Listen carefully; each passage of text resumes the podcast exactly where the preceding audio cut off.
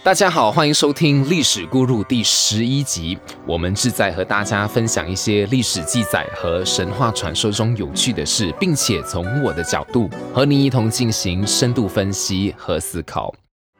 我相信《复仇者联盟》（Avengers） 这部科幻超级英雄电影，大家肯定都知道。当中的大反派 Thanos，中文名为灭霸，在集齐了六颗宝石后，只需要一弹指就可以歼灭数以万计的生命。称之为重组宇宙计划。电影里有这位残酷的灭霸，现实生活中其实也有这样的人，而且不止一位。今天来和大家谈的是灭了四分之一柬埔寨人口的这位独裁者——红色高棉的最高统治者波尔布特。红色高棉事件也被称之为二十世纪最大的人为灾难，而主导这个事件的始作俑者就是当时柬埔寨共产党红色高棉组织。红色高棉组织原属印度支那共产党，后来独自成立后，为了保持体现出柬埔寨的血统，就改名为柬埔寨民主党。这个政党信奉社会主义制度，也是坚定支持国际共产主义运动的一支红色力量。一九五三年，当柬埔寨王国从法国殖民统治中独立后，美国又夺取了政权。后来，西哈努克领导的民族统一战线又解放了柬埔寨。接着，美国在七十年代再次对柬埔寨进行轰炸。而在这次抵抗美国南越的战争中，红色高棉带领民众粉碎了国内的外敌和内乱，并且取得了抵抗美国侵略的全面胜利。也因此，红色高棉获得了极高的支持率。本来一直躲在森林里、处于游击部队势力的柬埔寨共产党，等待时机多年后，终于等到夺权的机会。当时的柬埔寨人民认为，共产主义就是挽救柬埔寨的一根救命稻草。由此，红色高棉取代了西哈努克政权，成为了柬埔寨实际上的掌权势力。本来以为终于和平的柬埔寨，没想到其实才是迎来噩梦的真正开始。红色高棉组织掌权后，随即发动政治改革。他们希望在极短的时间内，通过改革对国家强力压迫，来达到一举建成柬埔寨式共产主义事业的目的。但红色高棉既没有实际经验，对理论的学习也照本宣科。他们竟然认为城市是资产阶级。的象征是腐朽的象征，要想实现共产主义，必须消灭城市。红色高棉禁止国民拥有私人财产，他们搞起了集体经济，称之为公社制度。但是柬埔寨的公社制度完全偏离了初衷，衣食住行、教育、婚嫁、工作全部由组织安排，其他人没有任何反抗的权利。当时柬埔寨男女的婚姻很多都是包办的，结婚以前完全不知道自己和谁结婚，夫妻成婚是群体是的，而且生了孩子之后就交由组织抚养长大，夫妻分开生活，固定时间才被组织安排见一次面。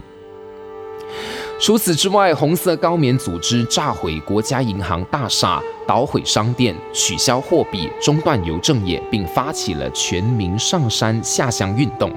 用暴力手段将数百万的城市人口迁往农村。由于缺乏必要的物资准备，数百万市民在炎炎烈日下颠沛流离、忍饥受累，被驱往遥远未知的他乡。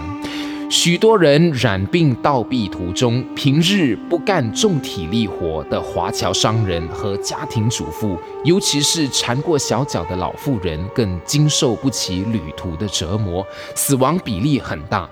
那些原本居住在城市的人们，被指定在偏僻闭塞的乡村中或荒无人烟的深山森林里。安家落户。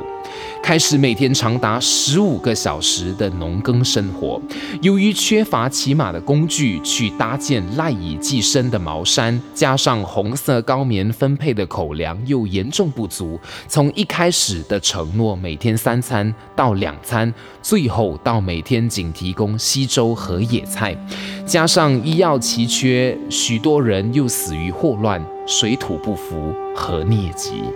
红色高棉痛恨知识，认为知识分子是阻挡共产主义的罪魁祸首，所以在社会清除的行动中，举凡戴眼镜的就被认为是知识分子，戴手表的就被认为是资本主义的追捧者，通通都被关押处死。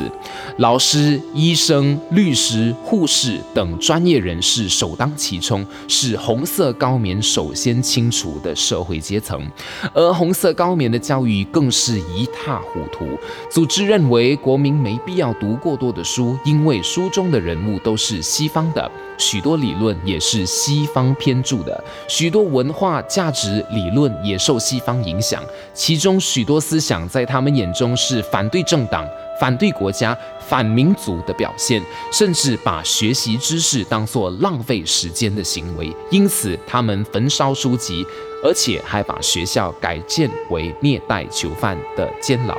从本来开心的学堂变成人间地狱。我还记得，在我到访柬埔寨金边时所参观的这间被当时代号为 S 二十一的关押所，里头展示着当时虐待囚犯的各种刑具，还有许许多多被害人的照片，令人不禁寒战。若说满清十大酷刑带来的是肉体上的痛苦，红色高棉的刑具则是毁其心智，透过各种惨烈手法，让你生不如死。从把你锁在满是自己排泄物的窄小木箱中，到设计独特的砖脑勺酷刑，被关押扣刑的犯人。大多数都没办法承受住痛苦而死去，或是在过程中被逼跟着念出那些已经写好的招供文本，承认自己所没有犯下的罪行。而这些所谓的罪行，都是所谓的追求知识，阻碍共产社会体系的发展。在曾经关押过不下两万人的这个地方，只有六个人侥幸逃出来，其余的全数死亡。此外，在距离金边十五公里的红色高棉大屠杀纪念公园，其前身其实是一个惨无人道的杀人场，大约有一万七千人当时在这里被红色高棉屠杀。为了避免浪费珍贵的子弹，许多人是被蒙上眼睛，用棍棒、斧头活活打死和砍死，其中甚至还包括婴儿。透明的玻璃板后面，按年龄和性别排列了八千多个头骨，头骨上被斧头和棍棒打击的痕迹赫然在目。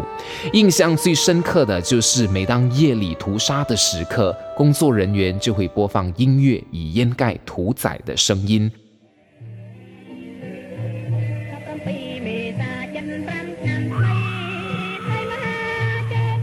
走在纪念园中，阅读这些告示板的同时，耳边就在回放着同样的音乐，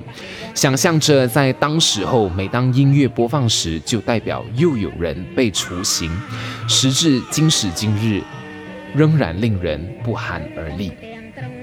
中乌杀人场的一百二十九个集体墓葬中，迄今还有四十三个还在沉寂中，没有被发掘。当你伫立在纪念塔前，你无法想象一个打着革命主义旗号的政权，竟然能犯下如此惨绝人寰的罪行，且杀害的还是和自己一样背景、文化、语言的民族。比起纳粹的消灭犹太主义，实在有过之而不及。红色高棉的一系列所谓政治革命，在实行的过程中产生了极大的偏差，最终开始向屠杀转变。红色高棉一直都以组织的名义发布消息，但其实一切都是从波尔布特一个人的指令出发。在各种的实验失败后，他继续指出党内需要整改，于是因为他的一句话，红色高棉内部开始了一系列的大清洗运动。无数坚定为共产主义事业奋斗一生的有志之士，被自己的同志们无情的清洗。当时，光是金边一个地方就被清洗了一万四千多位共产党的干部，而这种清洗不是关押，也不是监禁，而是赤裸裸的屠杀。最终，在党内上下的勾心斗角和分裂中，结束了红色高棉短短四年的残酷统治。走入二十一世纪的柬埔寨虽已国泰民安，但历经沧桑的历史背景也让其发展脚步慢了许多。曾经血流成河的柬埔寨，要走出这伤痛还需要很长的时间。社会的发展从来都不是为了完成一个人的梦想，也不能仅仅是因为一个人的理想而前进。懂得为民为国，才是治国者应有的伟大情操。换作是你，你又如何看待这类的人类清除计划呢？欢迎留言互动，让我们一起思考历史，回想价值。